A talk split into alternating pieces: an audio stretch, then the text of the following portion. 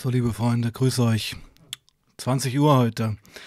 Ich grüße euch, ich grüße euch. Gebt mir mal Bescheid, ob hier alles okay ist. Ton, Bild, ob alles läuft. Würde mich freuen. Grüß dich, Richie.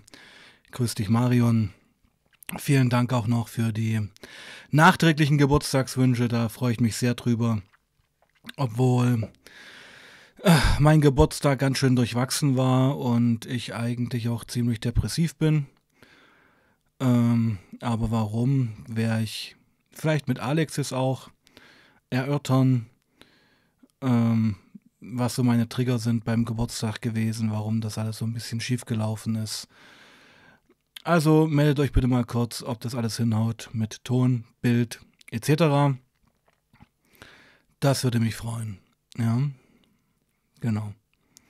Und dann würde ich auch Alex anrufen. Also ich habe mich Wow, also ich muss euch sagen, diese ganze Bali-Gefängnisgeschichte geht mir ganz schön nah. Ich habe mich jetzt nochmal mit den Bali 9 auseinandergesetzt, also auf Deutsch Bali 9. Gebt das mal bei Google ein, Bali 9. Bali 9, das sind ja neun Jugendliche gewesen, die 2005 ähm, die 2005 8 Kilogramm Heroin versucht haben, von Bali nach Australien zu schmuggeln und sind durch einen Tipp der australischen Polizei von der indonesischen Polizei gefasst worden und zwei von den Mitgliedern wurden 2015 dann erschossen. Ähm, mit 35, nachdem sie zehn Jahre in der Todeszelle saßen und nachdem ähm, die beiden im Knast ein erfolgreiches Beispiel von Resozialisierung abgegeben haben. Der eine ist Priester geworden und hat äh, Gottesdienste gegeben und hat auch die ganzen Gefangenen dort absolut positiv beeinflusst. Und der andere ist ein weltbekannter Maler geworden, Künstler geworden. Ähm, und trotz, ja, trotz wirklich internationaler Proteste ähm, sind die beiden dann erschossen worden. Also wen das interessiert, ähm, Bali 9, schaut euch das mal an, ist der Hammer. Ist der Hammer. Genau, ähm, bevor ich Alex anrufe, ja, mein Geburtstag war, keine Ahnung, war durchwachsen. Bin ja ein Scheidungskind und da gibt es bis heute ähm, ja, Themen und Dynamiken, die mich bis heute mit 44 Jahren begleiten und die manchmal auch Sachen kaputt machen. Und sicherlich auch von meiner Seite her, ich habe da auch noch viel an mir zu arbeiten. Also ich, ich will einfach auch nicht das ähm, Bild immer erwecken, hier vielleicht auf YouTube, dass ich hier voll der Macher bin und voll der Typ, der alles gerissen hat. Ich habe meine Dämonen zu jagen, glaubt mir das, ja, nicht zu knapp. Ähm, und leide da auch sehr drunter. Und das wäre heute eigentlich mein Thema mit Alex, Familie. Und Alex, der es jetzt zuschaut, ja, wir werden nicht über Familie reden. Und ähm, also vielen Dank, ja, vielen Dank, Henk. Äh, vielen Dank, Hawatzki. Vielen Dank, Marion. Vielen Dank, Hardcore Jule. Ähm, schön, dass es dich gibt. Das ist aber nett von dir. Ja. Scheiße, ich war ganz schön, ganz schön fertig eigentlich, muss ich euch sagen. Bis heute. Ich bin immer noch ganz schön down, aber vielleicht kriege ich das jetzt mit Alex weg. Wollen wir ihn anrufen? Let's go. Los, Leute, wir rufen Alex an.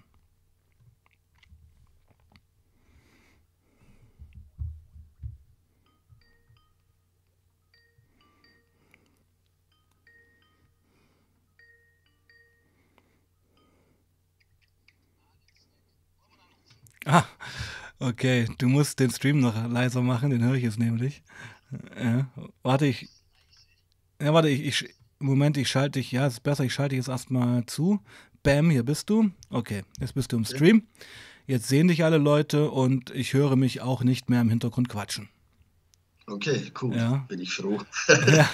ja, Sound ist auch, Sound ist auch okay. Ähm, du hast ja schon ein bisschen mitbekommen, worüber wir uns heute unterhalten wollen, oder? Ähm, ich bin jetzt gerade unsicher. Unsicher? Mhm. Wegen des Themas? Ja, genau. Äh, weil du weißt, was es für ein Thema ist oder weil du das Thema nicht magst? Nein, weil ich mir nicht sicher bin, was das Thema ist. Thema ist Familie. Ah, okay. Okay, dann habe ich es richtig im Kopf. Genau. Weil ich habe dir jetzt gerade zum Schluss zugehört und äh, du hattest Geburtstag. Ich gratuliere dir nochmal nachträglich. Hast du ja schon gestern und, auf Insta äh, gemacht, ja. Mhm. Genau. Mhm. Und äh, was du da erzählt hast, ähm, da kann ich dir äh, gut nachfühlen. Von dem her. Genau, also ich, ich, würde dir, ich würde dir kurz mal erklären, so ein bisschen, wie es bei mir so ist. Und dann äh, kannst du ja auch von dir ähm, erzählen, weil ich vermute einfach ganz, ganz stark, dass deine schwere Sucht auch Gründe oder fast alle Gründe in der Kindheit und Jugend haben.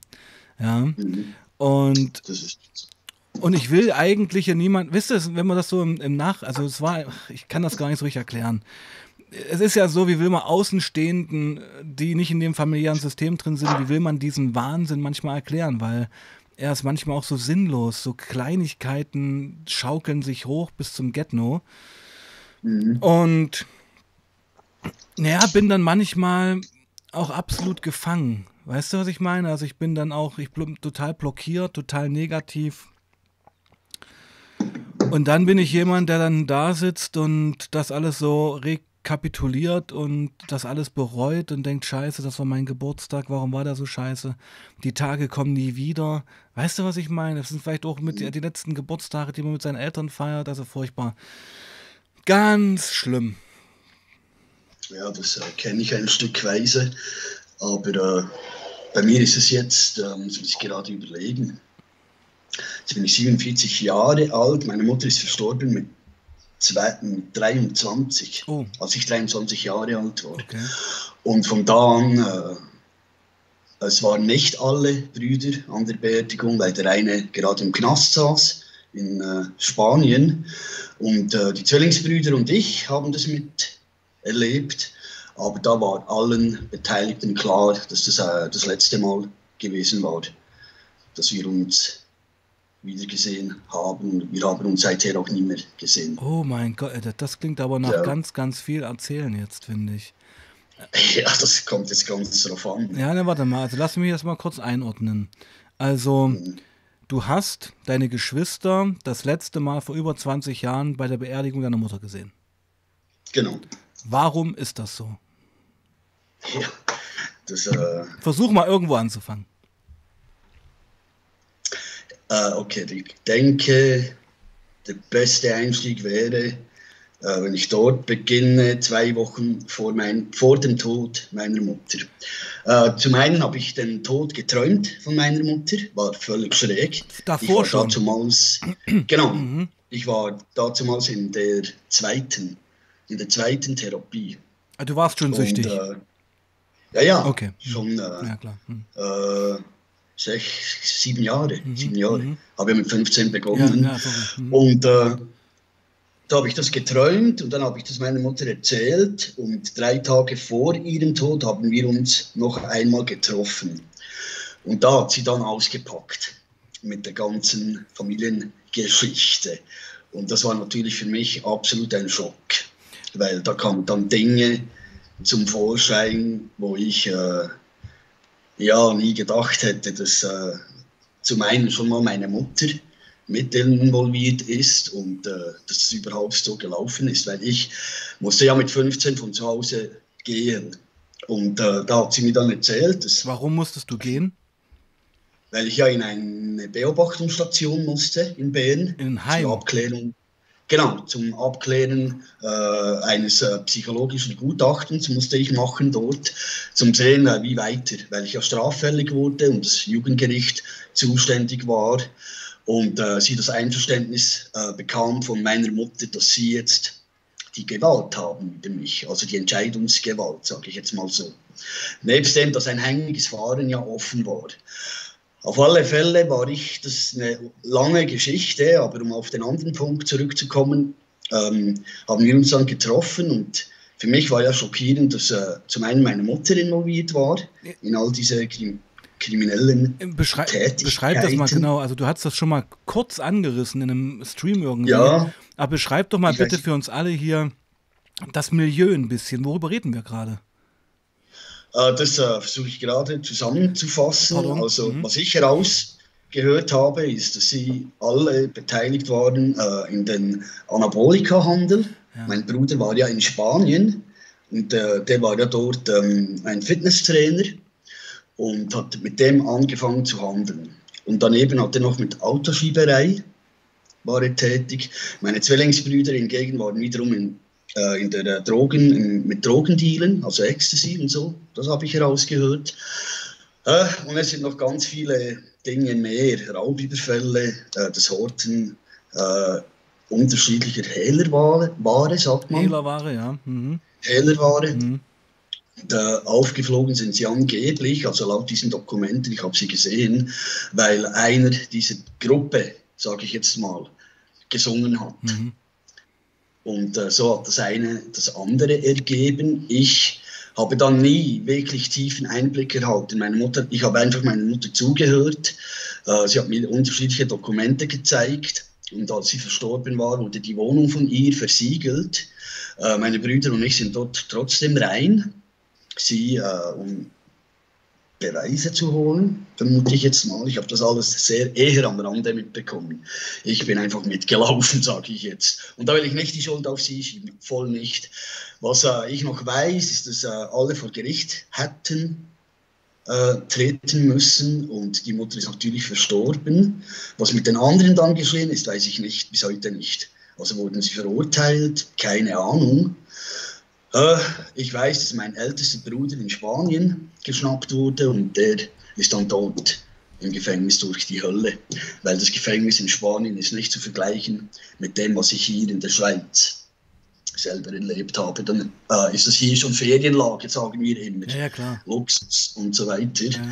Und äh, gesehen haben wir uns nicht mehr. Und von dem her, äh, ich verfolge sie ja manchmal, ich stalke sie manchmal im Internet, ja, ja. weil mich wundern nimmt, wo die stecken. Und gefunden habe ich die Zwillingsbrüder, aber der Älteste lässt sich nicht auffinden. Ich weiß nicht, was mit ihm ist. Und von dem her äh, macht es mich manchmal schon ein wenig traurig, ganz ehrlich. Zum einen, wir wissen alle, es ist einfach so viel geschehen und nicht explizit nur diese Geschichten, einfach auch von zu Hause aus. Viel Gewalt und äh, ganz viel Leid, sage ich jetzt mal, wo ich denke, jeder gelitten hat. Äh, wer, wer waren die Täter? Die Täter in welchem Sinne? Wenn du sagst, äh, viel Leid in der Familie, ähm, mhm. wer waren die Täter? Wer war der Ausführende des Leids? Äh, das behaupte ich äh, bis heute äh, mein ältester Bruder. Ah, okay. Aber bin natürlich vorsichtig, weil ich, ich weiß zwar, was ich erlebt habe mhm. oder wie ich es erlebt habe oder gesehen habe, aber wo er der Täter, sage ich jetzt mal, ist in dieser Geschichte, wo ich jetzt erzählt habe, weiß ich nicht. Okay. Wer ist da der Drahtzieher? Da habe ich schon so viel gehört, dazu mal von meiner Mutter, dass ich, ich habe keine Infos von meinen Brüdern, ich habe keine Ahnung. Ich habe einfach am Grab äh, meinem äh, dem einen Zwillingsbruder gesagt, dass, äh, äh, hör mal, ich weiß Bescheid über alles. Und äh, er hat mir dann einfach ins Gesicht gelacht und da wusste ich, ich habe recht. Also es stimmt, was meine Mutter sagt. Und das war einfach so ein Gefühl, ich wusste, das ist das letzte Mal, dass wir uns sehen. Und ja. Und ja. Nee, nee, ja. Ähm, wo ist der Vater? Keine Ahnung. Hast du nie kennengelernt? Also ich bin ja, äh, doch, doch, mit 30 Jahren. Ah. Äh, aber aufgewachsen bin ich äh, ohne ihn, ich als letzter von allen. Meine Brüder haben ihn noch erlebt, aber äh, der älteste, glaube ich, fünf Jahre. Er ist ja fünf Jahre älter als ich. Und ich äh, war zwei Monate alt, laut meiner Mutter, wo sie sich dann getrennt haben. Und wir sind natürlich alle vaterlos aufgewachsen und ich denke, uns, uns allen hat diese Vaterfigur gefehlt. Ja, natürlich. Weil, äh, genau. Und mit 30 habe ich ihn dann aber kennengelernt. Ich äh, kann das aber bis heute nicht ganz einordnen, weil er seine Tochter, äh, das ist meine Stiefschwester, beauftragt hat, uns alle zu suchen. Ich konnte aber nie einordnen, warum denn jetzt auf einmal. Auf alle Fälle, sie hat mich dann gefunden, über sieben Ecken ist, äh, da ziehe ich den Hut vor ihr, dass sie das erreicht hat.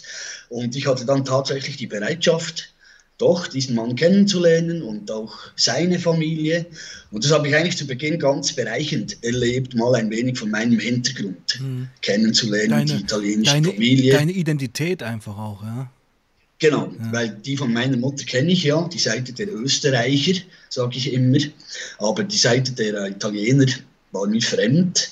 Und äh, ich nutze dann auch die Möglichkeit, ihn zu fragen, äh, wie es er denn erlebt hat, ob das alles stimmt, was meine Mutter mir da ein Leben lang erzählt hat. Und teilweise glaube ich ihm, weil ich kenne ja meine Mutter, aber äh, teilweise weiß ich, dass es so auch nicht stimmen kann, sage ich jetzt mal. Und äh, wir haben uns natürlich verkracht, weil meine Brüder äh, die, seine Familie äh, vor die Tatsache gestellt hat, dass entweder habt ihr mit ihm Kontakt, also mit mir, oder mit uns. Beides geht nicht. Und meine Schwester hat mir das dann äh, erzählt und gesagt, dass sie möchte das eigentlich nicht. Aber weil ich genau weiß, was das heißt, wenn das meine Brüder sagen, habe ich den Rückzug angetreten und äh, ja, seither habe ich auch mit denen keinen Kontakt mehr. Und ich weiß nicht, wo sie stehen. Ich weiß auch nicht, ob mein Vater noch lebt. Das ist jetzt 17 Jahre her. Er war dazumals, ja, auch schon ein alter Mann, ganz ehrlich gesagt. Gegen die 70, hm. 65, 70 Jahre. Da muss ich jetzt genauer ausrechnen. Aber ähm, Heute bin ich manchmal ein wenig wehmütig. Also ich weiß nicht, wie man diesem Gefühl sagt. Traurig. Naja, und, ich, äh, ich höre ja gerade gespannt zu, weil es geht ja heute hier auch um familiäre Brüche eigentlich, die ich auch selbst erlebt habe und immer noch erlebe. Mhm. Ähm, es, es reißt natürlich ein Riesenloch in die Seele. Ja. Es ist ein Riesenthema und ich finde es auch ganz wichtig, dass man das so benennt und auch so dazu steht. Also immer das so zu banalisieren und ja, so schlimm ist es ja, ja gar nicht. Nee, nee, es ist nicht der Weg, ja. Also ich finde, man sollte schon zu dem Schmerz stehen. Und du merkst es ja auch heute mit fast 50, wenn ich das mal so sagen darf. Ja, ja dass das. Ja, ja, du, ja, ich bin auch 44 ja. geworden, ja. Ähm, aber ja, dass das einen nicht loslässt, dass es ein Loch bleiben wird. Und naja, inwieweit verknüpfst du, was mich interessiert, hast du deinen Vater gefragt, warum er euch verlassen hat? Äh, ich habe ihn, glaube ich, gefragt, aber ich weiß die Antwort ganz ehrlich gesagt nicht mehr. Okay. Weil da so viel kam. Und ich habe schon ein wenig so in Erinnerung, dass er sich gerechtfertigt hat. Und äh, wenn ich jetzt die, die Aussagen meiner Mutter, äh, wenn ich die in Erinnerung rufe, dann habe ich immer herausgehört, dass sie keine Kinder wollte. Und das finde ich nichts Schlechtes, dass sie das uns erzählt hat. Kommt natürlich immer darauf an, wie es eine Mutter erzählt, finde ich. Und äh, was habe ich noch herausgehört, dass ähm, er äh, mit einer äh, anderen Frau davon ist und sie dann sitzen ließ. Er war ja Alkoholiker und spielsüchtig. Von dem her möchte ich jetzt nicht sagen, das kann ich nachvollziehen, weil ich habe trotzdem meine Freundinnen nie verlassen für eine andere in der Sucht. Und hm. ich, war, ich war treu. Hm. Von dem her kann ich es nicht so nachvollziehen und dennoch äh, weiß ich manchmal nicht, ja stimmt das jetzt, wo war denn Ihr äh, Beitrag? Ich habe keine Ahnung, Sebastian. Aber äh, eine Frau sitzen zu lassen mit vier Kindern, obwohl sie eigentlich keine wollte, weil sie eigentlich das Leben genießen wollte, dass ja ein Kriegskind war, mit 15 Jahren in die Schweiz kam und hier es anders machen wollte, als äh, was sie wahrscheinlich zu Hause erlebt hat, kann ich sie schon verstehen, meine Mutter, wenn sie sagt, sie wollte keine Kinder. Was ich aber nicht verstehen kann, ist, dass sie mir sagte, sie wollte mich abtreiben. Deswegen sage ich, es kommt immer darauf an, wie sagst du einem Kind etwas. Weil das kann dann schon ein Hirnschaden, sage ich, hinterlassen, im Sinne von, dass ich noch schuld bin, weil die Situation so ist. Weißt du ein wenig, wie ich meine? Wann, In der Familie. Ja, Wahnsinn, also das, du erzählst gerade so viel. Ähm, ja, ich merke es. Nee, ist ja, ist ja okay, ist ja okay. Ich, ich will es nur einordnen, ja, und ich will dich auch ein bisschen bremsen. Ist ja, ja. toll, wenn du erzählst und ähm, ist, ein, ist, ist ja ein absolutes Thema, was bei dir sofort aufpoppt. Ja, also es ist ja mhm. was, was dir aus dir rausbricht. Und daran sieht ja. man einfach mal, dass das eben ungeklärte Geschichten sind. Und das ist eigentlich nie gut, wenn man die hat. Ja. Aber es gibt einfach mal im Leben auch Themen, die wird man nie klären können. Weil, ja, und ähm, wann, in welchem Alter hat deine Mutter dir gesagt, dass sie dich eigentlich abtreiben wollte? Boah, das weiß ich nicht einmal mehr. warst du da Kind oder Jugendlicher? Äh, kind, zwischendrin. Also 10, 11 Jahre. 10, 13 Jahre, ja, so etwa. Ich merke, ich habe immer wieder zeitliche Verzerrungen, mhm. wo ich echt merke, ich habe das so weit verdrängt. Und es ist schon so, ich habe vieles nicht geklärt oder möchte es gerne klären, aber es, es geht einfach nicht. Ich habe letzten, letzten Jahres ganz viel in, äh, angerissen, weil ich wissen wollte, wo ist denn meine Mutter begraben weil ich habe die Beisetzung der Urne nie miterlebt. Ich bin nach der, äh, ab, äh, wie sagt man dem? Trauerfeier? Äh, wie war die? Trauerfeier bin ich dann geschoben. Was bist du da? Und ich habe geschoben, also ab, äh, weg. Abgehauen. Ich habe das Ganze, genau, weil ich habe gesehen, was ich sehen wollte, mit meinen Brüdern gesprochen, was ich sprechen wollte und ich war ja in Therapie und musste wieder gehen. Aber du bist nicht, also du hast die Trauerfeier mitgemacht aber hast nicht mhm. am Grab deiner Mutter gestanden. Du warst nicht bei der Urnenbeisetzung dabei. Genau, weil ich dachte, es wäre eine Urnenbeisetzung gewesen. Ja. Und äh, habe das dann letzten Jahres, weil ich gemerkt habe, ich muss an dieses Grab, weil ich drehe sonst durch. Ich kriege keinen Frieden. Und habe schon im Vorfeld vieles äh, versucht äh, anzureißen, aber ich bekam nie Infos. Dann habe ich einfach mal herumtelefoniert von einer ähm, von einem Amt zum nächsten.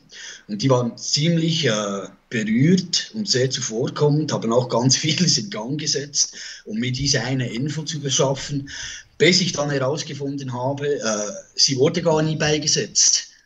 Es, die, es existiert kein Grab. Und das war dann für mich auch komplett schräge. Dann dachte ich, das kann doch gar nicht sein. Meine Brüder haben mir doch gesagt, die Urnenbeisetzung ist jetzt. Und äh, pff, ja, war, war völlig konfus.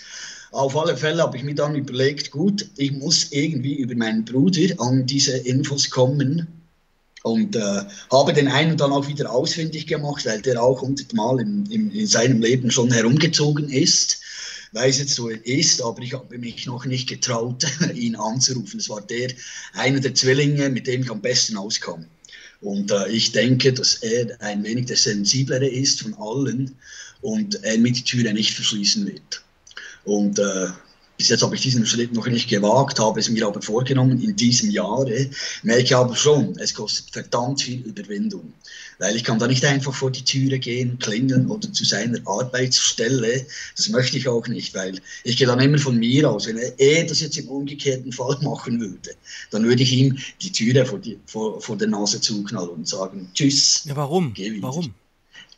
Keine Ahnung, weil eben noch vieles so da ist. Ja, genau. Deswegen. Also, wir machen mal kurz einen Cut hier, weil das ist alles hochinteressant. Ja. Ihr schreibt nämlich gerade Üse Üse, der ist auch aus der Schweiz.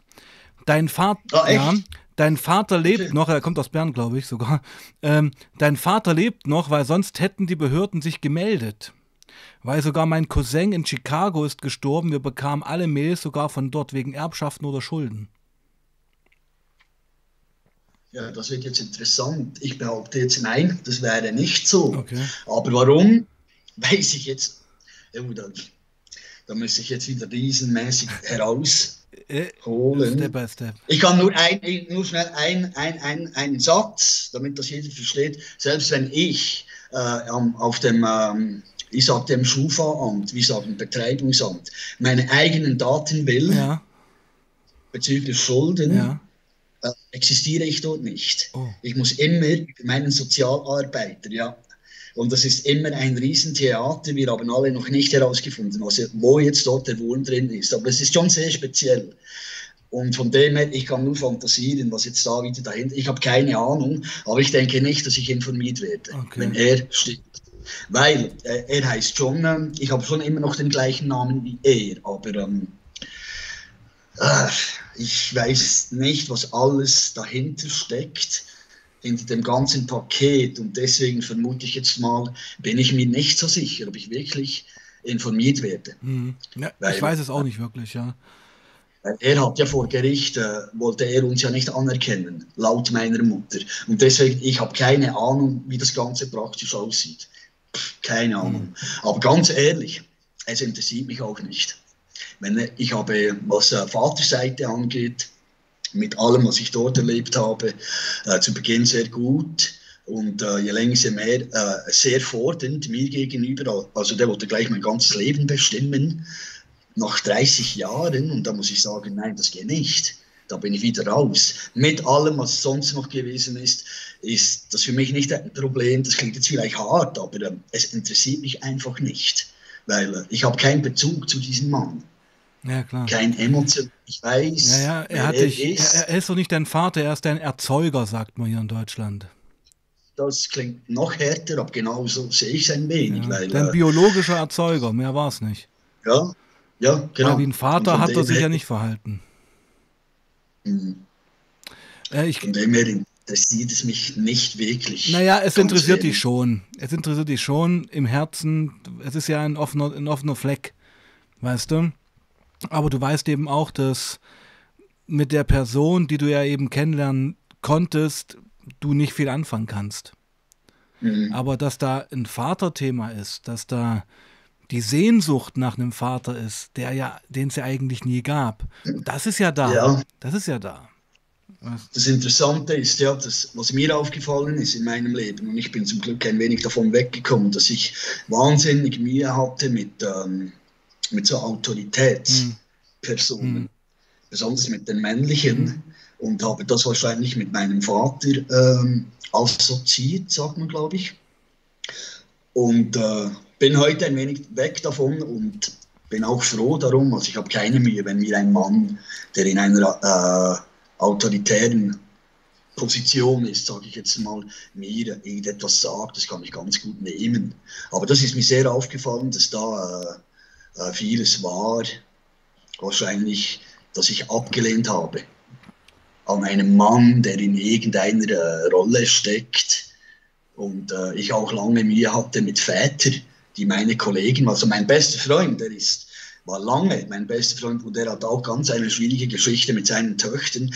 Und den habe ich immer aufs Übelste verurteilt, aber nicht wegen ihm als Mensch, sondern weil ich immer meinen eigenen Vater gesehen habe und gedacht habe, also wenn mein Vater so wäre, dann, und er ist ja noch so gewesen, angeblich, das weiß ich ja letzten Endes nicht, und das ist mir aufgefallen, dass ich da wahnsinnig Mühe hatte, obwohl mein bester Freund war ja lange mein bester Freund.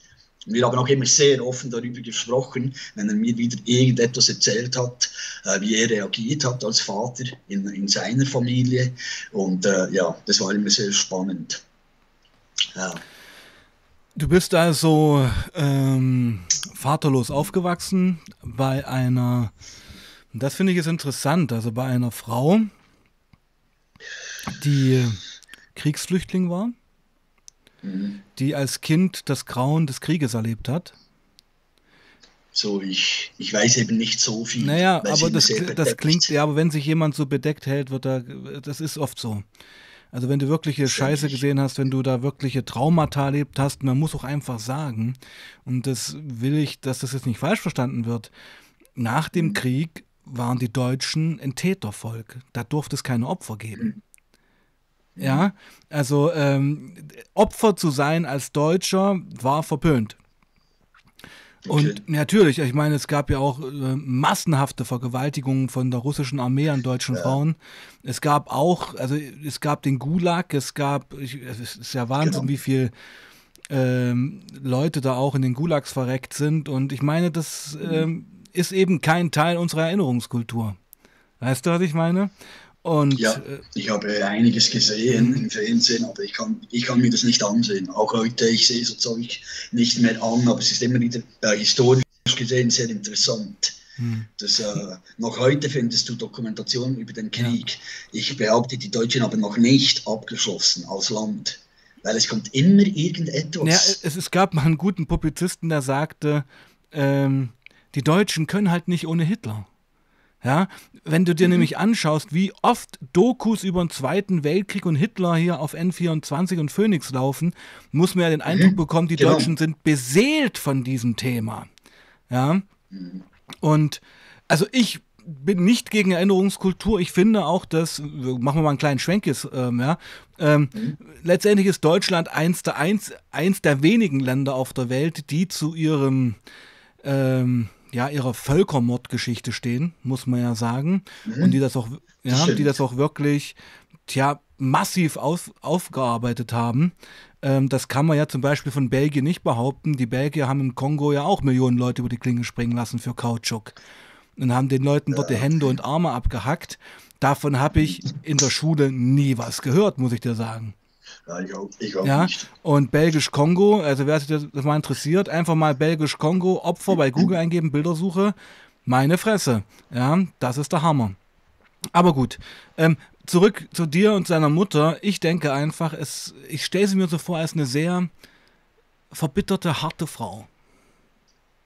Äh. Nein, überraschenderweise okay. nicht. Aber wenn man ein Kind sagt, ich hätte dich am liebsten abgetrieben, ist das ja nicht liebevoll.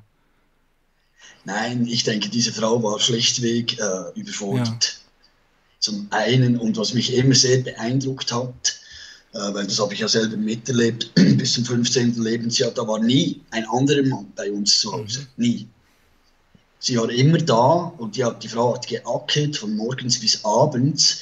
Und äh, ich denke, da ist jetzt mal, ich sage, die Mutterliebe dem Kind gegenüber ein wenig auf der Strecke mhm. geblieben, weil das ist das, was, glaube ich, uns allen ein wenig gefehlt hat. Wir waren oft uns selbst überlassen und haben einfach gemacht, was wir wollten. Und dann kommst du schon auf die eine oder andere blöde Idee. Und äh, nein, aber ich habe meine Mutter eigentlich als ähm, grundsätzlich als ein, schon als eine harte Frau. Ja. Und die wusste, was sie wollte. Sie hat gearbeitet, die hat gekämpft. Sie, war, sie wusste, äh, wie sie zu sprechen hat. Sie war sehr direkt. Und sie hat den Leuten gesagt, was sie denkte. Und äh, war, aber, war aber auch ein sehr gut, äh, gut ähm, mütiger Mensch. Und hat aber manchmal ein wenig die Grenzen äh, uns Kindern gegenüber außer Acht gelassen mit dieser Aussage, sie, sie äh, möchte ihren Kindern alles, alles ermöglichen. Dummerweise auch das Schlechte, sage ich heute, natürlich rückwirkend. Als Beispiel, ich meine, mein, mein Bruder hat alles bekommen, der Älteste. Wir haben natürlich alles nachgetragen, das ist nicht das Problem. Äh, bei mir war es mehr so, dass ähm, alles, was sie mir geben wollte, äh, war aber hintenrum der Älteste durfte das meistens nie mitbekommen. Und dann habe ich mir manchmal so gedacht heute, der war wahrscheinlich irgendwie ein verwöhnter Golf, weil er ja alles bekam und er musste an erster Stelle Aber sein. Vielleicht, vielleicht war er einfach auch ein, äh, ein Ehemannersatz. Ja, oh, Sebastian, du forderst mich heute recht. Es ist ja so. Ja. Definitiv. Ich denke fast, also äh, äh, wenn es dir zu weit geht, sag mir bitte Bescheid, ja. Nein, nein. Aber ich, ich nein, bin, nicht, aber ich bin ja voll bei dir und ich kenne das irgendwo auch alles. Und wir haben hier eine ja. überlastete, alleinerziehende Mutter, die zwei Schichten am Tag rockt, um wenigstens das Essen auf, und ein bisschen mehr auch noch ihren Jungs auf den Tisch zu stellen und ihre, ihre Tochter. Genau. Ähm, aber es fehlt der Mann und der Mann hat sie verarscht, der Mann hat sie verlassen, er hat sie sitzen lassen mit vier Kindern und hat im Vorfeld sicherlich, weil er spielsüchtig war, auch die ganze Kohle, die monatliche Kohle auf den Kopf gehauen. Ja, ähm, dann ist es zwangsläufig so und psychologisch absolut nachvollziehbar, dass der älteste Sohn da eine, eine Ehemannrolle einnimmt. Das passiert ja nicht selten. Also, was er gerne gemacht hat, ich sage immer, er versuchte, die Vaterrolle einzunehmen. Und sie für sich auszunutzen. Wahrscheinlich. Ich, das weiß ich jetzt nicht, aber wenn ich das noch so in Erinnerung habe, hat, hat er uns echt oft äh, verprügelt, also die drei kleineren, also mich und meine Zwillingsbrüder. Und äh, das ist natürlich nicht so toll, sage ich jetzt. Und da ist auch viel Blut geflossen. Also, wenn, wenn, du sagst verprügelt, meinst du auch wirklich verprügelt? Ja. ja. Also nicht einfach eine, eine äh, äh, wie sagt man im Deutschen, eine, eine Waffe. Gescheuert, ja eine gescheuert, eine Ohrfeige, ja, ja. sondern wirklich äh, bis wir am Boden Sadistisch. Und, äh, ja, und sadistisch denke ich schon weiter, aber einfach, der war sel äh, er war ein ganz jähzorniger Mann, mein Bruder. Mein Wie viel Ältester. älter war, ist er denn als du? Fünf, fünf also Jahre. Wenn du, okay, wenn, gut, fünf Jahre. Okay. Und Äh, also, so wie das jetzt klingt, ich kenne viele solche Geschichten. Ich bin ja nicht umsonst Sozialarbeiter und habe eben auch ein ganz, ganz großes Herz für sowas, muss ich sagen. Also für solche Geschichten und auch für die Betroffenen, muss ich sagen, ja. Ähm, so wie das klingt, waren es grundlose Attacken gegen dich. Also es gab jetzt keine Gründe, es kam aus dem Nichts, es war willkürliche Gewalt, kann man das so sagen? Äh, ich würde mal behaupten, ja. Also schon nur, wenn du ihn schief angeschaut hast. Oder am, äh, auf, seinem, auf seinem Sessel. Das haben wir alle zu spüren bekommen. Da war nicht gut, da war gar nicht mehr gut. Und ähm, ja. Was, hat er gemacht? Hat, ich, er, hat, er, hat er nur mit den Händen und Füßen oder hat er auch äh, Stock genommen und Besenstiel und sowas? Nein, nein, äh, die Fäuste. mit den Fäusten. Die, die, die Fäuste waren es. Und äh, meine Zwillingsbrüder kamen da auch massiv drunter, weil wir drei waren eigentlich gut miteinander. Und äh, einer meiner Zwillingsbrüder hat sich dann mal getraut, äh, zurückzuschlagen, in, als er selber 17 war. Und ich habe dann auch mal, kam auch mal in eine Situation, weil mein, einer meiner Zwillingsbrüder und ich haben gerankt, also wie, wie sagt man dem? Gerauft. Ja, gerauft. Ne? Ja, oder gekrampelt. Mhm.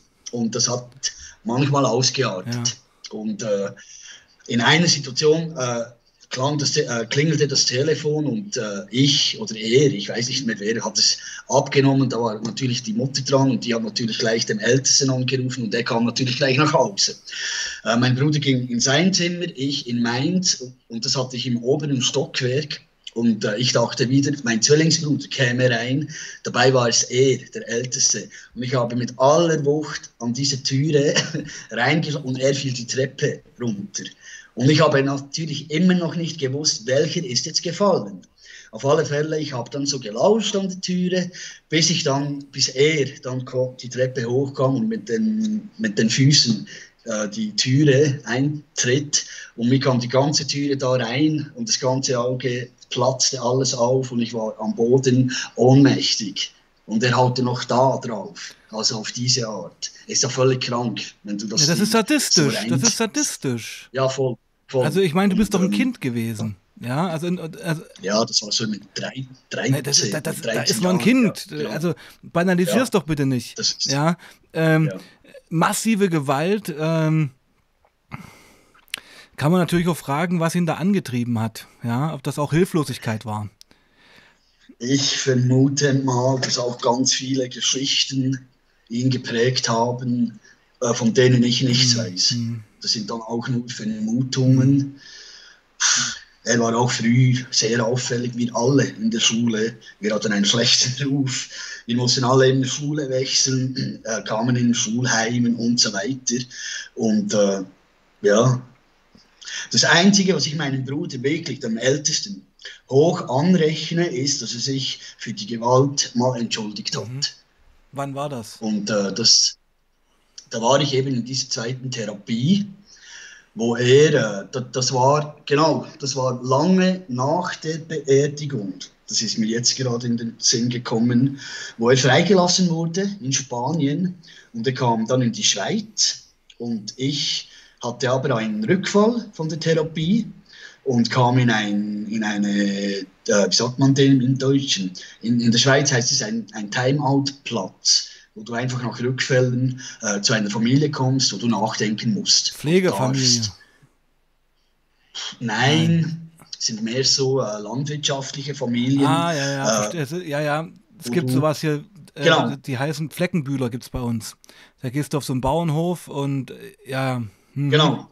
Aber du kannst von den Therapiestätten nur dorthin, wenn du rückfällig wurdest, ja. für eins, zwei, drei Wochen um äh, deinen Rückfall äh, aufzuarbeiten. Und ein wenig weg vom Geschütz, sage ich jetzt mhm. mal. Und dann ist er und der Zwillingsbruder unverhofft aufgetaucht. Und auf einmal standen sie da und ich war natürlich völlig platt und habe mir gedacht, was, was wollen die jetzt mhm. da? Und äh, ich kann es hier nicht sagen, worum es ging. Aber äh, mein Bruder ist auf jeden Fall vor mich hingestanden und hat sich dann für alles mal entschuldigt. Und ich habe das dann mal so zur Kenntnis genommen. Und äh, wenn ich heute so dann, darüber nachdenke, das macht dann auch, auch nicht jeder. Und von dem her äh, rechne ich ihm das schon an. Aber was ich ihm nie was ich ihm nie verzeihen werde, ist, dass er sich an mir vergangen hat, um das mal hier so offen auszusprechen. Genau. Und das, äh, da kann ich noch so fest das auseinandernehmen, Sebastian, oder das irgendwie für mich von vorne bis nach hinten durchdenken. Ich komme da nicht über den Tellerrand nee, nee, hinaus, um ihm das zu verzeihen. Das, das, wusste, das, das wusste ich äh, bis jetzt noch gar nicht. Noch so ja, okay. ja, das wussten viele nicht, aber äh, das Schwierige für mich ist, dass ähm, mir auch nie jemand geglaubt hat. Also das Jugendgericht nicht, weil ich es dort deponiert habe. Und meine Mutter auch nicht, die war natürlich völlig verzweifelt was ich ja auch verstehe, aber ähm, für mich war eigentlich, oder heute ist für mich immer noch mehr das Schlimme, dass hier ein Gericht, ein Jugendgericht nicht glaubt, dass ein Gericht einem Kind einfach nicht glaubt. Das trage ich denen mehr nach, als so, so irre das auch klingen mag, als mein Bruder selber. Weil äh, es, das, äh, wenn ich das verfolge, äh, entdecke ich immer wieder Berichte, wo genau die Gerichte versagen in genau solchen Fällen. Und da, äh, das muss ich dann einfach abschalten und ich muss es wegtun, weil sonst weiß ich nicht, dass das macht dann ganz viel mit einem. Naja, ich sag's mal so, ja, ja das ist harter Tobak, den du heute hier erzählst. Ähm, ja, ja, das macht auch ganz viel. Ja, das ist aber okay, also darum sind wir ja hier. Ähm, es kommt natürlich hinzu, wenn man ähm, sich mit seinem Leid und seinem Schmerz an so eine Institution wendet, von der man Hilfe erhofft, ja, und wird dann dort eigentlich als Lügner hingestellt, zerbricht natürlich ein absolutes Urvertrauen in die Rechtsstaatlichkeit und in das System Absolut. an sich. Ja, mhm. und das ist natürlich äh, dramatisch. Das kann man nicht anders sagen. Äh, kurz zurück zum Missbrauch. Wir müssen da gar nicht so viel reingehen, aber äh, war das eine einmalige Geschichte oder hat das mehrmals gemacht? Das war da immer, immer wieder. Von, von, wie, von wann bis wann? Welches Alter warst du da? Also ich habe da unterschiedliche Szenen im Kopf, wo äh, wir waren immer in einer Ferien, in einer Ferienwohnung. Das war so mit der dritten, vierten Klasse. Und ich habe auch eine Situation von der fünften Klasse. Mhm in mhm. Erinnerung. Und äh, ja, das war, äh, ist irgendwie, äh, ich merke jetzt, wenn ich dir das erzähle, ich arbeite voll mit dem Kopf. Ja. Weil, äh, ja, es ist ein Trauma. Es mir eben, ja, es ist für mich ganz ehrlich, es ist nicht nachvollziehbar. Ich weiß schon, dass er, er, er hat selber Kinder heute. Das äh, ist etwas, was ich in Erfahrung bringen konnte. Und das war äh, keine Geschichten, die sich äh, weitergetragen haben. Es war, es war ein Machtmissbrauch. Ja, ich kann dir ganz ehrlich, ich weiß nicht, was die ganze, was wirklich hinter der Geschichte stand. Was, was der Trigger für ihn war, aber meinst du? Ja, ja genau. Ja. Das, äh, wenn ich aber an Situationen denke, wo ich meine Mutter mit meinem ältesten Bruder ähm, von, dem, von der Flimmerkiste äh, nicht erwischte. Meine, meine Zwillingsbrüder und ich, wir mussten natürlich immer früher ins Bett als der Älteste, war ja klar. Aber wir haben uns dann immer einen Spaß gemacht, weil wir wussten, dass die Filme schauen. Und wir wollten natürlich auch schauen. Äh, liefen wir mal in eine Situation hinein, wo sie etwas geschaut haben, was natürlich für alle Beteiligten ein wenig schräg war. Und dann frage ich mich, was hat der dort gesehen? Es waren Pornofilme. Was hat der dort gesehen? Äh, was er dann, äh, ich weiß nicht, was das mit dem gemacht aber, hat. Aber Alex, das bestätigt doch mein Bild von vorhin. Also er war der Ehemannersatz deiner Mutter und er ja, ist, ist nee, nee, aber ohne Scheiß, das ist doch so. Und er, er ist unter dieser Rolle auch zerbrochen, weil er konnte es ja nicht leisten. Er musste als Sohn mit deiner Mutter sich Pornofilme reinziehen, was ja total schräg ist. Weißt du? Ja, voll. Ganz ehrlich. Ja, und. Manchmal muss ich darüber lachen, ja, das ist, ehrlich, das ist das Lachen der Verzweifelten. Tragisch, ja. Weil, äh, welche Mutter macht das mit ihrem Kind? Habe ich nicht Das gefragt. macht eine Mutter, Alex, die hilflos überlastet ist und ähm, alleingelassen wurde. Und mhm. die keine Liebe erfahren hat. Wahrscheinlich. Weißt du? Und es hat ja alles Ursachen. Es hat ja alles Ursachen. Und das, äh, dessen bin ich mir bewusst. Ja. Und deswegen ja wirklich Also ich denke, mit meiner Mutter im Inneren habe ich irgendwie Frieden geschlossen. Aber äh, ich merke, dass das mehr noch, dass mich manchmal mehr äh, interessieren würde von meinen Brüdern, was denn wirklich alles war. Mhm. Ich habe mich natürlich auch gefragt, muss ich das denn heute noch wissen? Äh, ich weiß, ich knöpfe mit den einen vor und dann entweder beantwortet er meine Fragen oder dann, muss ich es, dann will ich es abschließen, weil es bringt mir nichts sonst weil sonst gehe ich selber innerlich irgendwie kaputt. Naja, es gibt zwei Wege. Der eine Weg ist, du kannst ihn konfrontieren, was immer ein Weg ist, der oft nicht aufgeht. Ja, weil mhm. Leute, die konfrontiert werden und unter Druck machen dann zu. Ja. Mhm. Oder, oder, genau. oder du musst loslassen. Ja. Mhm. Und also diese eine Situation, die werde ich noch wahrnehmen, das habe ich mir so gesagt, aber danach ist dann gut. Mhm. Ja, Weil, dann kannst du aber auch für dich einen Check dahinter machen. Weißt mhm. du? Genau. Du bist auf ihn, du bist auf ihn zugegangen, ähm, gar nicht im bösen Willen, sondern ja auch als, als fragendes Geschwisterkind, muss man auch mal sagen. Mhm. Ja, als genau. Mensch, der ganz viele Fragen noch hat. Und wenn, wenn das eben nicht funktioniert, dann kommst du nicht drum rum, um das abzuschließen. Und das, da muss man loslassen mhm. können. Weißt du, es ist, ist äh, interessant. Äh, sie haben alle Familien, sie haben Kinder. Und das würde mich eigentlich, eigentlich manchmal interessieren, wo sie so stehen. Jetzt von diesem einen Bruder, den ich mir, ich sage jetzt mal, vorknöpfen will, der ist der sensibelste von allen und äh, er ist nicht mehr zusammen, habe ich in Erfahrung gemacht, äh, gebracht. Und äh, ich könnte mir vorstellen, dass der auch manchmal noch ein wenig leidet mhm. unter dem Geschehenen, weil äh, ich kenne ihn. Ich kenne ihn immer noch sehr gut, auch wenn wir uns lange nicht gesehen haben, weil wir waren immer sehr eng zusammen. Wie, viel, Und, wie viele Jahre jünger ist der als du? Er ist ein Jahr älter. Ein Jahr, ach, du bist der Jüngste, genau. Ja, okay. Genau. Mhm. Und von dem her, und mit dem anderen Zwillingsbruder, der ist immer, ja, ein kopfgesteuerter Mensch, sage ich, immer knallhart und er hätte alles im Griff und er war auch sehr intelligent, mal abgesehen davon. Aber wenn es um solche Dinge geht, äh, hinterfrage ich seine Intelligenz, ganz ehrlich. Aber das, ist dann, das muss ich dann stehen lassen. Aber nur mal so als Vergleich, ich habe schon die Hoffnung, dass ich mit dem einen irgendwie äh, äh, nicht wieder äh, so bin, sage ich jetzt, aber dass er mir äh, die Antworten geben würde wenn ich ihn alleine im richtigen Moment, also im richtigen Moment, wann ist denn der richtige Moment? Aber ich erhoffe mir von ihm, so wie ich ihn noch in Erinnerung habe, dass er äh, darauf einsteigen wird oder würde. Und äh, diese Situation werde ich genau dann in Angriff nehmen, wenn ich äh, bereit bin, dazu, aber es wird dieses Jahr sein, weil ich habe so viel angerissen Anfang des Jahres, letzten Jahres bis Anfang des Jahres, dass äh, das auch ganz viel in mir natürlich aufgerissen hat und äh, jetzt gilt es für mich, äh, es zu Ende zu bringen. Ich möchte es gerne abschließen.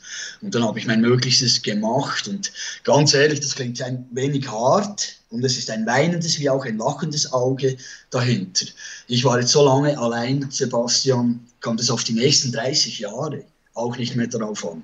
Ich möchte das einfach abschließen, fertig. Weil ich meine Ruhe finden Dein möchte. Seelenfrieden, das deinen Seelenfrieden möchtest du genau. finden. Ja. Genau. Und ich meine, ja, es ist ja völlig klar, dass ähm, diese 31-jährige Heroinsucht eine Flucht war. Eine Flucht vor dem ja, Schmerz, ähm, eine Flucht in die Einsamkeit, eine Flucht vor der Gewalt. Und da gibt irgendwo alles Sinn, finde ich, weißt du?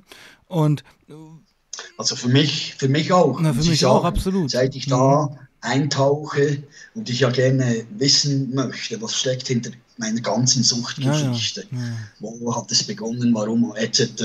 Habe ich gemerkt, ich komme auch nicht darum herum, meine Familiengeschichte zu nee, weil das ist ja das, das, das, ist ja der Anfang von allem. Da wurde das ja genau. geboren. Genau. Ja.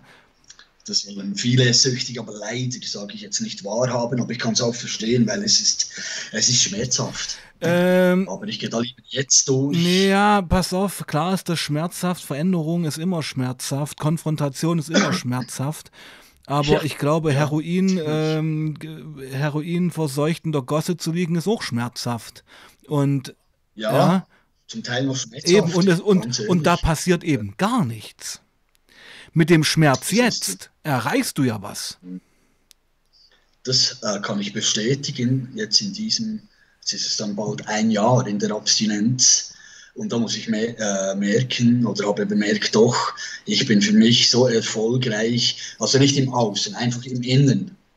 Und da weiß ich doch, ich muss, ich muss da weitermachen, dranbleiben. Und äh, je länger, je mehr äh, finde ich ein wenig die Ruhe und kann besser damit umgehen. Naja, es ist deine zweite so. Reise jetzt, ja. Mhm. Und wenn, wenn du, ja. da will ich kurz mal drauf eingehen, weil es ist schon wieder fast eine Stunde rum jetzt, das war echt spannend. Ja, echt? Ja, mit dir vergeht immer wahnsinnig Zeit. Das, ich nehme das als Kompliment. ähm, ja, es ist ein Kompliment. Genau. Ähm, äh, weil du dir den, du, du sagst es ja so, den Bruder vorknüpfen möchtest. Ähm, glaubst du, du hast einfach auch viele Sachen verdrängt, die passiert sind? Ja. Ja, weil die zu krass waren, zu gewalttätig? Äh, äh, bezogen auf meinen mhm. ältesten mhm. Bruder. Äh, das Gewalttätige nicht. Es kommt mir einfach nicht jede Situation in den Sinn, aber ganz viel und genug. Aber was den Missbrauch angeht, doch, ja. doch, das ist in der hintersten Ecke ja. abgestellt. Äh, der Seele, ja. sage ich jetzt. Genau. Und äh, ich beschäftige mich ja längst immer und immer wieder und trage das auch ein Stückweise in meine Therapie ein. Und äh, schon nur alleine durch Instagram, weil ich da ja nach außen gehe oder jetzt mit dir, äh, hole ich das hervor. Und das ist auch gut, weil ich merke, ich muss es machen. Weil wenn ich es nicht tue, es macht so viel im Innen, ganz unbewusst merke ich immer wieder, ich träume davon und dann weiß ich, äh, ich muss da hinschauen. Und zwar so genau und das hervorholen und es aussprechen, ansprechen und verarbeiten nee, und abschließen. Nee, du musst es enttabuisieren. Ja, du musst Okay. Das ist der Punkt. Du musst diesen Dämon, der, der, der, der Dämon des sexuellen Missbrauchs, der nachvollziehbar in der hinteren Ecke steht, mhm. den musst du ans Licht zerren. Den musst du entzaubern. Und das muss man jetzt hier nicht im Livestream machen, in völlig detailmäßig, weil das ist ja auch kein therapeutischer mhm. Ansatz. Das möchte ich mir auch nicht, Nein, das möchte nee, ich auch nicht, das möchte ich mir auch nicht anmaßen, das wollte ich nur mal sagen, ja. Und das hat auch, soll auch kein Anschein von Voyeurismus hier jetzt ähm, nein, äh, entfachen. Aber ich weiß einfach, wie es ist. Ähm, solange der Schmerz im Dunkeln lebt, wächst der Schmerz, äh, manifestiert sich. Mhm und übernimmt dich irgendwann. Das, das ist so. Ja. Das ähm, habe ich so erlebt. Ja, und dann kam das Heroin ja, das, und das Heroin hat dir die Liebe gegeben, die du nie erfahren hast. Das ist eigentlich gut ausgesprochen, weil im Heroin ist, das haben die wahrscheinlich schon viele erzählt, dass diese Wärme, ja, ja. dieses Geborgenheitsgefühl und alles stimmt, genau. rein von der, vom Aspekt der Liebe her. Es ist, äh, die Erfüllung. Das ist, ich will es nicht Das machst du ja nicht. Wir, wir, wir, reden ja im Kontext um, hier. Zu erklären. Natürlich. Genau. Von dem her äh, ist für mich heute schon klar, warum, wenn ich äh, an diese Zeit denke, der Sucht, der aktiven Sucht oder wenn Suchtdruck kommt, äh, ist mir schon klar, auf was es hinausläuft. Äh, hinausläuft. Da willst du einfach das Loch füllen. Natürlich. Und äh, ich habe den Ersatz nur ansatzweise gefunden. Aber ich glaube, auch Nichtsüchtige suchen dieses Gefühl. Greifen aber nicht zu äh, Drogen. Äh, jeder Mensch sucht das Gefühl. Das hat man ja schon oft gesagt ja. hier in meiner Sendung. Ähm, äh, und das wiederhole ich immer wieder. Das wiederhole ich auch, äh, wenn ich vor radikalen Feministinnen stehe. Es gibt keinen Unterschied zwischen Mann und Frau. Jedenfalls keine riesigen. Wir sind in erster Linie, und das muss ich immer betonen, auch bei solchen äh, feministischen oder Genderkämpfen, die auch irgendwann militant und auch ähm, voller Hass sind, muss man ja manchmal sagen. Ja. Also ich glaube, ich auch schon ganz krass. Ja, muss man doch immer sagen, jeder Mensch möchte geliebt werden und möchte Liebe geben. Das ist das, worum es sich im Leben dreht. Genau. Und da gibt es keine großen Unterschiede. Ja, da gibt es keine großen Unterschiede zwischen Mann und Frau. Das ist so, nur macht es die Gesellschaft. Mir fällt immer wieder auf, äh, dass jeder Scheiß, jede Aussage, einfach alles sexualisiert wird. Ist das schon mal aufgefallen? Und das Zeug, Zeug schreit ja förmlich nach Liebe. Nee, es schreit, nee, nee, es schreit Weil, nach Aufmerksamkeit, nicht nach Liebe. Oder nach Aufmerksamkeit. Ja. Und die Aufmerksamkeit hat ja auch einen Hintergrund und und und. Das ist wahnsinnig. Ja, was ich da immer wieder entdecke im Internet. Das da muss ich manchmal schmunzeln, manchmal schüttle ich nur noch den Kopf und denke, oh Mann, wir sind alle schon ein wenig in die falsche Richtung. In, in der Welt meine ich jetzt. Ja, so nö, nö, nicht global. Das ist ja, also wenn wir jetzt gerade jetzt ähm, im Feminismus bleiben, also ich kenne mich da schon ein bisschen aus, also ähm, ich weiß. ja, gibt es ja drei Wellen, sage ich mal. Also ich gehe bis zur zweiten Welle, das ist so Alice Schwarzer Style mit, ja. Ich gehe auch mit, dass es äh, immer noch ein Pay Gap gibt. Das heißt, dass Frauen immer noch weniger verdienen. Bin ich ja völlig dabei und würd, mhm, würde das gerne auch abschaffen. Ähm, aber wir leben eben, und das ist meine persönliche Meinung, in der westlichen Welt nicht in einer Gesellschaft, die frauenfeindlich ist. Das stimmt einfach nicht. Ja. Also, dass die westliche Welt nicht frauenfeindlich genau. ist. Ich denke, es gibt im Osten die größeren Natürlich. Probleme diesbezüglich. Benennen wir das Kind beim Namen. Ich meine, Islam ist eine Religion, die per se Frauen schon ähm, als minderwertig deklariert. Ja, mhm. und dann, dann habe ich ein ganz großes Problem damit, und das können wir jetzt noch, könntest du mal kurz politisch machen, wenn, sage ich mal, hier stramme, militante Feministinnen, die bei jeder Mikroaggression des weißen heterosexuellen Manns steil gehen, ähm, halt bei Zwangsbeschneidung und Zwangsverheiratung äh, die Schnauze halten. Das kapiere ich nicht sowas. Ja, das ist halt Heuchelei. Aber gut, wir, nicht, dass ich mich gleich im Kopf und Kragen hier rede. Und, und morgen ja. meine Bude brennt. ja. Ich bin immer vorsichtig, ich diskutiere sehr gerne mit dir, aber bei solchen Themen auch in meinen Leiden bin ich immer verdammt. Nee, Alex, Alex, nein, nein, nein, wie? eben nicht, weil ich weiß ganz genau, wo ich stehe. Ich bin überzeugter Antifaschist, ich bin Frauenrechtler und das muss mir erstmal immer ins Gegenteil beweisen. Ja, weil ich bin, denke ich mir nämlich, jemand, der sich von vielen Männern ähm, für ähm, Frauenthemen interessiert. Ich bin Mitglied bei Terre de Femme, ich setze mich gegen das Kinderkopftuch ein.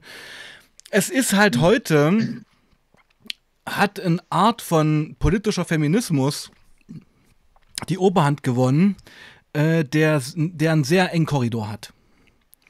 Ja, und ähm, naja, gut. Müssen wir jetzt nicht drauf eingehen. Ist okay. Nein, wir lassen es. wir lassen es, aber ich, ich, ich bin voll ja, bei okay, okay. Echt. Weil, äh, was ich, ich muss das einfach schnell ja. loswerden. Was ich immer wieder erlebe, äh, und ich weiß nicht, wo das Problem bei einigen Typen sind weil ich versuche ja eine Frau echt zu verstehen, in jede Richtung. Aber das kommt gar nicht gut an bei einigen männlichen Kollegen. Und bei dir merke ich, das ist dir scheißegal. Du stehst zu deinem Ding und das begrüße ich sehr. Ja, natürlich. Weißt du, was ich ja, meine? natürlich. Du setzt dich auch enorm ein, weil ich sehe ja, ich sehe ja deine Seite äh, oder äh, was du für Lives machst und äh, ich finde das cool. Das, ähm, das braucht es. Solche, die nach außen. Ja, und das ist doch nicht immer einfach und da macht man sich auch nicht viel Freunde damit. Ich weiß. Ja? aber, so, aber so. Alex, ähm, ich weiß doch, wer ich bin und ich weiß doch, wozu ich stehe. Und ich. Ich stehe zu Menschen, Frauenrechten und ich bin für Gleichberechtigung. Und da lasse ich mir von irgendeiner, äh, von Wichtigtouren, die sich nur äh, um die Lösung harter Probleme drücken und irgendwelche Blüten erfinden, ähm, muss ich mir nicht erzählen lassen, äh, wie weit ich mich engagieren darf und wie nicht und ob ich als Mann überhaupt das darf. Und es wird ja irre. Es gibt ja irre Geschichten, aber ich finde es jetzt erstmal gut dass wir von dieser, ja, etwa von diesem er ernsten Thema, wo du dich heute geöffnet hast, ein bisschen jetzt hier auch ins Humoristische abgeglitten sind. Das äh, lockert das Ganze ja auch auf. Darf ich schnell, darf ich schnell eine Frage ein, Natürlich. Und, und, zwar an, und zwar an die Tippi, weil sie schmunzelt die ganze ja. Zeit. Sie, ich sehe da immer Lachesmilies. Es würde mich mal interessieren, warum sie so viel Na, Weil sie genau meiner Meinung weil ich ist. Kenn, ich kenne sie Ah, okay, ich, weil ich kenne sie, also nicht persönlich, und die hat ein wahnsinnig geiles Lachen, diese Frau. Und sie wollte mir eine Frage stellen. Und jetzt gebe ich ihr die Möglichkeit, sie zu stellen. Ach, du kennst Tippi? Und äh, ja, nicht persönlich, von Instagram. Ach, ist, ist das ähm, Co-Abhängigkeit? Nein. Nein, wir haben uns äh, über eine, äh, in den Lives sind wir uns immer ah, okay. wieder begegnet. Mhm. Und ich habe sie mal live gesehen und da ist mir ihr Lachen aufgefallen. Gesicht habe ich nicht gesehen, keine Ahnung, aber das Lachen, okay. das hat mich sehr angesprochen und äh, sind ein wenig in Kontakt getreten und heute hat sie mir gesagt, dass sie mich etwas fragen will und jetzt nimmt mich diese Frage wunder. Tippi, haus ja, raus. Tippi, es ist your stage, let it go. Ja, deine Zeit jetzt hier. Wahrscheinlich versinkt sie jetzt gerade in, in, in äh, wie sagt man dem auf Hochdeutsch, in Grund und Boden. Nee, es ist ja anonym, ist ja kein Grund dafür. Ja, ähm, genau. Äh, währenddessen so. Tippi ähm, die, die, die, Frage schreibt, möchte ich gerne mal auf Mitsubishi Colt äh, antworten. Chiara mhm. hat sich nicht gemeldet, trotz mehrmaliger Anfrage von mir. Ich sehe aber, dass sie auf Instagram live ist. Also sie macht schon Posts, sie ist da, aber antwortet leider Gottes nicht mehr auf meine Nachrichten. Hat sie, äh, du hast einen Livestream gemacht? Mehrere äh, mit ihr. Mehrere. Ja, ja, ich weiß, ich, ich spreche einen an, wo sie einen Rückfall hatte. Habe ich es richtig gelesen? Ja, einen massiven Rückfall, also acht, acht Tage okay. durchgemessen. Tippi, die Frage okay, hat sich erübrigt.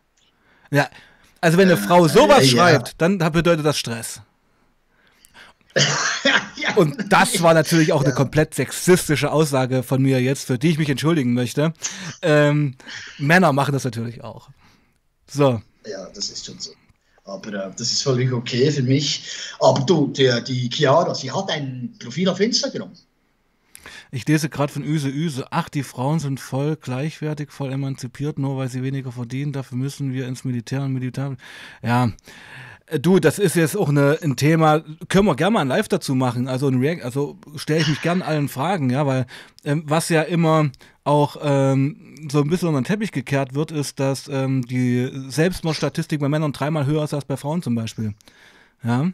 Also natürlich, so? natürlich. So? Ja, also okay. also Männer sterben eher, Männer bringen sich mehr als doppelt so viel um und das oh, passt krass. natürlich heute in unseren politischen Korridor nicht so rein. Ja, weil Männer müssen ja Täter sein und ähm, schäm dich, Sebastian, ja, ja mache ich auch. Es sind nicht alle, es sind nicht alle Männer Täter. In manchen, ja, aber Alex, das weiß ich doch. Aber in manchen, in weiß, manchen Ideologien ist das das Fundament. Weißt du? Dass der Mann per se ein Täter ist. Und ob das dann noch was mit Feminismus zu tun hat, weiß ich nicht. Das äh, weiß ich auch nicht, aber. Äh, hat es natürlich nicht. Wenn ich ich, ich hatte es natürlich nicht. Ich beantworte die Frage gleich mal. ja. Okay. Ja. Weil ich habe noch gar nicht so darüber nachgedacht. Ich merke, was der Feminismus angeht, der driftet bei einigen Frauen in eine so krasse Richtung. Ich habe das mal in einem Livestream schon gesagt bei dir. Also mir ist es scheißegal, ob die Ampel. Ja, ja. Magst du dich noch erinnern an das Ampelbeispiel? Jetzt dort mir ein, ein männliches Symbol oder ein weibliches Symbol den Weg, weil schreit es doch nicht, geht mir am Arsch vorbei. Aber diese eine Frau, ich habe das Video gesehen, die war so in Rage, ich musste lachen, weil sie doch tatsächlich diese Aussage gemacht hat. Sie lässt sich von einem Mann nicht sagen, wann sie zu laufen hat. Weißt du, wann grün, wann rot. Und dann habe ich gedacht, das ist doch völlig ja, vom Weg dann, ne, ne, Die ist ein Fall für die Psychiatrie eigentlich dann, ja. Also, ja. wenn man, wenn man, wenn man so äh, ein reflektierendes, blinkendes äh, Männchen als Mann sieht, der ihr was befiehlt, dann ist da irgendeine Schieflage. Ähm, ganz kurz, äh, ich muss mal auf den für Stream ist schon eine Weile, aber warum nicht? Ähm, mhm. Extra Stream zu dem Thema wäre interessant, finde ich auch. Ähm, und ich würde mich dem auch stellen, weil, wie gesagt, ich ja ganz genau weiß, wo ich stehe und äh, eben, ich eben auch viele Frauen kenne, die genauso denken wie ich. Ja, wir haben mhm. ja die neueste Blüte, damit würde ich eigentlich fast abschließen wollen, ist ja, dass Frauen heute bei den öffentlich-rechtlichen, ich, ich, bin jetzt kein öffentlich-rechtlicher Feind, also ich rede von den äh, Sendern, ja, mhm. dass die nicht mehr Frauen schreiben, sondern, weißt du, was die jetzt schreiben? Mhm. Weiblich gelesene Menschen. Weiblich gelesene Menschen. Genau. Und bei Asiaten genau dasselbe. asiatisch gelesene Menschen. Ich habe das meiner Frau vorgelesen. Die ist Asiatin, die hat überhaupt nicht gecheckt, worum es geht. Und ich wette mit dir auch, ja, wenn du eine Javanesin, die für einen Dollar am Tag gucken muss, wie sie das Fressen für ihre Kinder auf den Tisch stellst, der von unserem Feminismus erzählst, dass sie asiatisch gelesener Mensch ist, die wird sich ja nur noch in den Kopf fassen. Ja. Als also, ob das, das als ob das irgendwas an Problemen, die existieren, ändern würde. Nein, das vermute ich jetzt mal nicht. Weil ich denke, die Probleme könnten tiefer gehen. Ja. Aber äh, ich bin da nicht so äh, auf den neuesten Stand oder so informiert wie du. Weil ich es schon äh, ein, äh, wie soll ich sagen, es ist ein interessantes Thema, ja. nur habe ich mich noch nicht so gewagt daran, äh, tiefer Also ich muss dir eins sagen, mein Problem ist, mich triggert sowas massiv, da muss ich auch recht an mir arbeiten. Weil das mhm. wollen sie ja erreichen. Sie wollen ja, dass du dich drüber aufregst. Dann, dann haben sie dich ja eigentlich. Weißt du wie? Ja, aber das bringt, das bringt ja, das bringt ja nichts. Genau. In, ich denke in, wirklich, äh, das, ich denke wirklich, das Beste ist, solche Leute links liegen zu lassen. Das ist für die die schlimmste Strafe. Mhm. Ja. ja. Oder sie, ich, ich ignoriere dann manchmal die Menschen, weil ich denke, pff, das hat keinen Sinn zu diskutieren und ich kann dann ganz arschkalt reagieren und ich höre sie nicht mehr. Und ich ja, mehr. aber naja, aber gut, das, gut, das fange ich jetzt nicht an das Thema, das führt zu weit. Ich finde, wir hatten einen super Stream, lieber Alex. Wie geht's mhm. dir jetzt gerade momentan? Ja. Alles okay? Ja, absolut. Okay. Ist gut, dass wir gegen Schluss noch äh, ins Humoristische ja, genau. um, umgekippt genau. haben, weil äh, ich versuche das bei meinen eigenen auch immer so handzuhaben, weil es einfach die Stimmung wieder etwas aufhält. Weil es muss ja nicht immer so pff, trist sein. Und äh, ich habe einfach wahnsinnig Freude an deiner Community. Die sind da voll dabei, sie kommentieren und äh, was ich auch noch krass fand, das muss ich noch sagen, ich habe den Bali-Livestream nicht live gesehen, aber im Nachhinein angeschaut und das ist ja schon fuck, krasse Scheiße, was dort abgeht. Das habe ich nicht ja, was gewusst. Dem Siegfried, was dem Siegfried passiert ist, der ist ja wie du eigentlich als Konsument dort runter und weil er im Urlaub nicht entzügig ja. werden wollte, hat er halt ein bisschen was in die Hosentasche gesteckt. Und jetzt ist er seit zehn Jahren unten. Der hat Bali nicht gesehen, der hat einen Flughafen und einen Knast gesehen. Und das ist ja das Krasse und das ganze korrupte System, ja, wie es erklärt hat. Ich habe gedacht, boah, dort muss noch einiges geschehen. Geschieht nicht, geschieht die, äh, nicht. Ansatz, Geschieht's genau, nicht. Dass sie ansatzweise vielleicht in ein Denken des äh, unserer Regionen, sage ich jetzt mal, äh, überschwappen. Aber das wird nicht stattfinden, das glaube ich auch du, nicht. Guck mal, weil das ist ja. Pass boah, auf, der Punkt, ist der Punkt ist doch zum Beispiel in der Öst, also ich kenne mich ja in Indonesien sehr gut aus. Ähm, ich habe eine Bali-Mütze sogar auf. Aus Solidarität. Ja, richtig. Ähm, okay. Genau, ähm, in der Ostprovinz von Indonesien, Aceh, herrscht ja die Scharia. Ja, Dort wirst hm? du, genau, dort wirst du öffentlich ausgepeitscht, wenn du mit einem Jungen Hand in Hand auf der Straße gelaufen bist. Hörst du dazu irgendwas von unseren Feministinnen, die sich übers Ampelmännchen aufregen? Nein. Genau. Und das ist der Punkt. So, musste es gar nicht kommentieren, habe ich für dich gemacht. ja. Genau. Aber ist krass. Natürlich ist das krass. Aber, also noch, schnell, noch schnell eine Frage. Machst du noch mal einen Livestream mit ihm? Natürlich, am Samstag.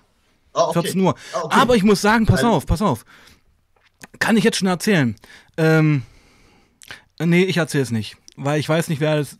Ja, aber jetzt hast du angefangen. Jetzt, jetzt kannst du mich hier nicht Moment, nee, ich weiß nicht, wer alles mitschaut. Es gibt dort auch echte Rival ah, okay. Rivalitäten im Knast. Auch unter deutschen Gefangenen. Und ich, ich kann es dir gern privat erzählen, jetzt im Skype nochmal, ja, aber ich möchte es nicht öffentlich erzählen, weil das ähm, okay. schon ein bisschen heikel ist. Ich würde, jetzt komm, Alex, hast noch deine Minute, dich hier zu verabschieden? Ja, äh, vielen Dank auch an euch allen. Es hat jetzt also gegen Schluss doch noch war es cool, humorvoll. Und äh, wie gesagt, ich bedanke mich bei deinen Communities, es ist ein geiler Haufen. Und äh, ich habe immer wieder Freude zu lesen, wie sie mitmachen und finde das schon sehr schön. Begrüße ich auch immer wieder, wenn sie so aktiv dabei sind. Und besonders bedanke ich mich bei dir, Sebastian. Ach, ich habe jetzt das die letzten paar Mal immer wieder sehr bereichend erlebt. Und äh, doch nach wie vor Ich äh, habe mich da richtig entschieden, meine Geschichte bei dir so richtig mal als erstes zu erzählen. Und von dem her kann ich dir nur Danke sagen. Danke dir für das Kompliment, das ehrt mich sehr. Und genau, ich mache es ganz, kop, ganz, ganz kurz. Ähm, wir schalten den Stream, also wir switchen jetzt hier raus. Ich lasse den Stream noch ein bisschen an, damit mhm. ihr weiter chatten könnt. Das macht ihr immer gerne, liebe Community. Und ja, wir sehen uns Samstag, nee, heute ist Dienstag, wir sehen uns Donnerstag wieder mit. Wer ist Donnerstag hier? Warte mal, ich muss mal kurz auf meinen Streamplan schauen. Das ist, ja, das ist krass, ey. Ja, mit Jane. Ich mit weiß. Jane sehen wir uns hier Donnerstag. Da will sie uns ja erzählen, wie sie Crystal Meth aus Tschechien über die Grenze geschmuggelt hat. Ist auch spannend. Genau. Ja. ja. Also, schaltet ein. In diesem Sinne, bleibt sauber und passt auf euch auf. Peace out. Peace.